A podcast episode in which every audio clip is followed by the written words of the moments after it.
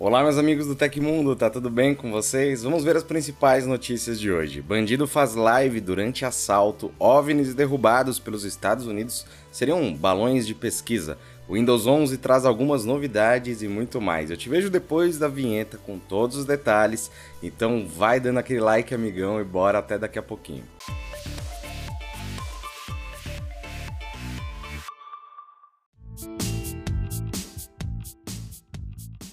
Em discurso feito na quinta-feira, dia 16, em Washington, o presidente Joe Biden disse que os últimos três objetos voadores derrubados pelos Estados Unidos no último fim de semana não são balões de espionagem da China. O pronunciamento segue o abate no início do mês de um suposto balão chinês ligado a um programa de vigilância do país asiático que sobrevoava o espaço aéreo norte-americano. O objeto teria sido derrubado por precaução. A fala aconteceu após congressistas norte-americanos exigirem uma explicação oficial da Casa Branca sobre novos OVNIs vistos na América do Norte. No caso, foram registradas aparições e posterior derrubada de objetos não identificados no Alasca, Lago Huron e Canadá, o que chamou a atenção de pessoas no mundo todo. Nada indica que esses três últimos objetos voadores estejam relacionados ao programa de balões espiões da China, destacou Biden na ocasião. O presidente dos Estados Unidos ainda levantou a possibilidade de pertencerem a empresas privadas com fins de pesquisa. Mas não se engane, se houver algum objeto que represente uma ameaça à segurança do povo americano, vou derrubá-lo, comentou o presidente. Em adição, Biden disse que o governo aprimorou o sistema sistema de radares para captar possíveis novas ocorrências. Segundo o Pentágono, até o momento, nenhum detrito dos três objetos mais recentes abatidos foi recuperado. Uma força-tarefa criada para inspecionar o caso deve entregar mais detalhes em breve. O grupo responsável, que inclui o Departamento de Defesa, também foi encarregado de analisar questões políticas no que se refere ao abate de objetos de outros países, determinando o melhor caminho a seguir para garantir a segurança nacional e evitar conflitos diplomáticos. As operadoras TIM, Claro e Vivo desligaram juntas um total de 13 milhões de números de celular da Oi Móvel os ativos da companhia foram adquiridos pelas suas rivais durante a sua recuperação judicial no ano passado e agora 31% do total de linhas da Oi para celular foram desligadas. As informações vêm do Mobile Time, que ressalta que os números foram divulgados de maneira independente por cada operadora como parte de seus relatórios financeiros do ano fiscal e do último trimestre do ano passado. A operadora com maior número de linhas da Oi foi também a que mais fez cancelamentos, a TIM. Acompanhe agora os números. TIM 16,4 milhões de linhas adquiridas e 5,1 milhões canceladas. Claro, 12,9 milhões de linhas adquiridas, 4,5 milhões canceladas. Vivo 12,5 milhões de linhas adquiridas e 3,4 milhões canceladas. No total, foram adquiridas 41,8 milhões de linhas e canceladas 13 milhões. Proporcionalmente falando, a Claro cancelou uma parcela maior dos números que comprou da Oi Móvel, um total de 34%. A TIM, que comprou mais linhas, cancelou 31%, enquanto a Vivo desligou uma parcela de 27% dos números adquiridos de sua antiga rival. No geral, cada operador optou por desligar mais ou menos um terço das linhas da Oi.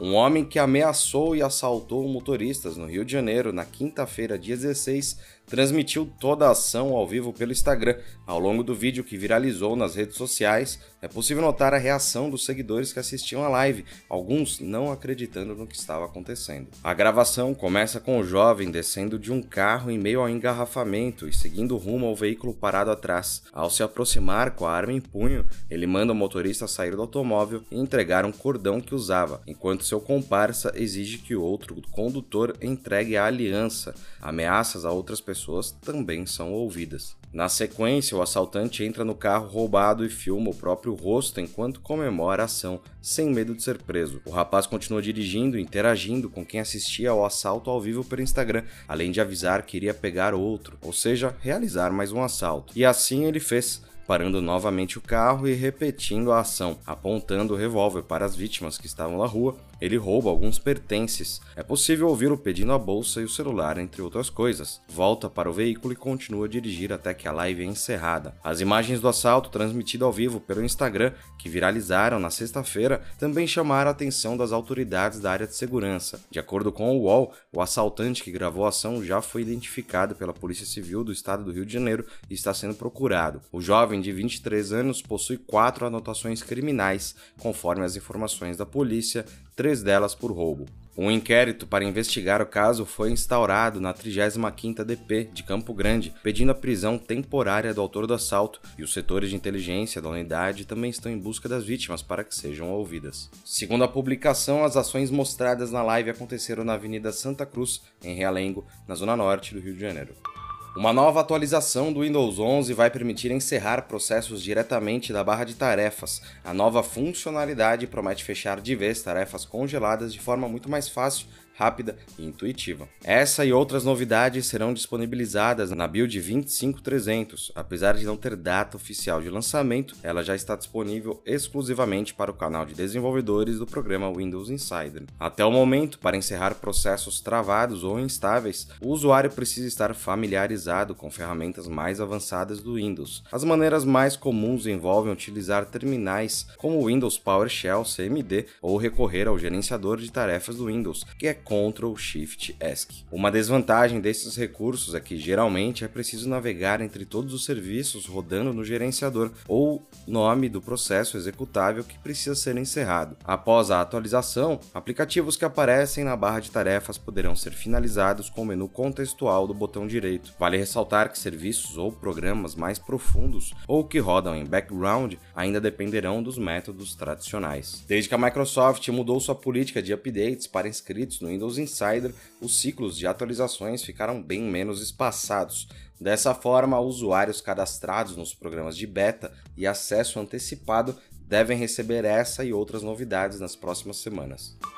O Google iniciou a reformulação do Gboard, teclado padrão de vários dispositivos Android. Em teste por alguns usuários beta, a barra de atalhos recebeu novos recursos que melhoram a usabilidade no dia a dia. Usado para personalizar os botões, a atualização substitui o ícone com três pontos do menu de acesso rápido no canto direito superior do teclado. Agora, para realizar a mesma ação, há um ícone com quatro quadrados no canto esquerdo superior do teclado. O novo menu de acesso rápido do Gboard traz a presença dos botões de emoji de seleção de idioma, opções que não existiam antes. Então, o usuário pode tocar para arrastar os ícones, reorganizar e selecionar quais serão exibidos ao abrir o teclado. A novidade dá mais liberdade aos usuários, que podem adicionar até seis atalhos à barra de ferramentas ou deixá-la mais enxuta. Além disso, é possível substituir o ícone de pesquisa por voz por outra opção de atalho mais útil para a pessoa. A atualização do Gboard também renomeou o menu avançado para privacidade. Nessa área, assim como anteriormente, os usuários encontram opções relacionadas à coleta de dados do Google. Conforme o Android Policy, a atualização beta está disponível em um servidor de acesso limitado. Os interessados em testar o novo teclado Android devem acessar o canal beta do Gboard na Play Store e solicitar a participação. E vale lembrar que, por se tratar de uma versão beta, o software pode apresentar instabilidades e erros. É importante estar ciente disso, pois são detalhes que podem atrapalhar a usabilidade de uma ferramenta importante dos dispositivos Android.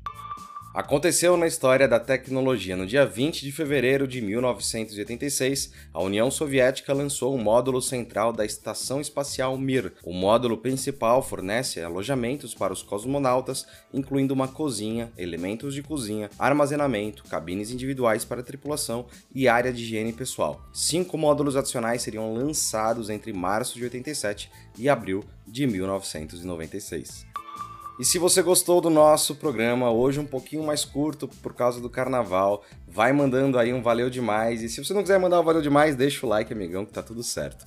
Todos os links estão no comentário e descrição. E essas foram as notícias do Hoje no Tecmundo dessa segunda-feira. Lembrando que o nosso programa vai ao ar de segunda a sexta, sempre no fim do dia, exceto feriados, ou seja, amanhã não tem programa. Aqui quem fala é o Felipe Paião e a gente se vê no próximo vídeo. Você pode me encontrar lá no Twitter pelo Felipe Paião. Espero que vocês continuem se cuidando. Um abração e até a próxima. Tchau, tchau, gente.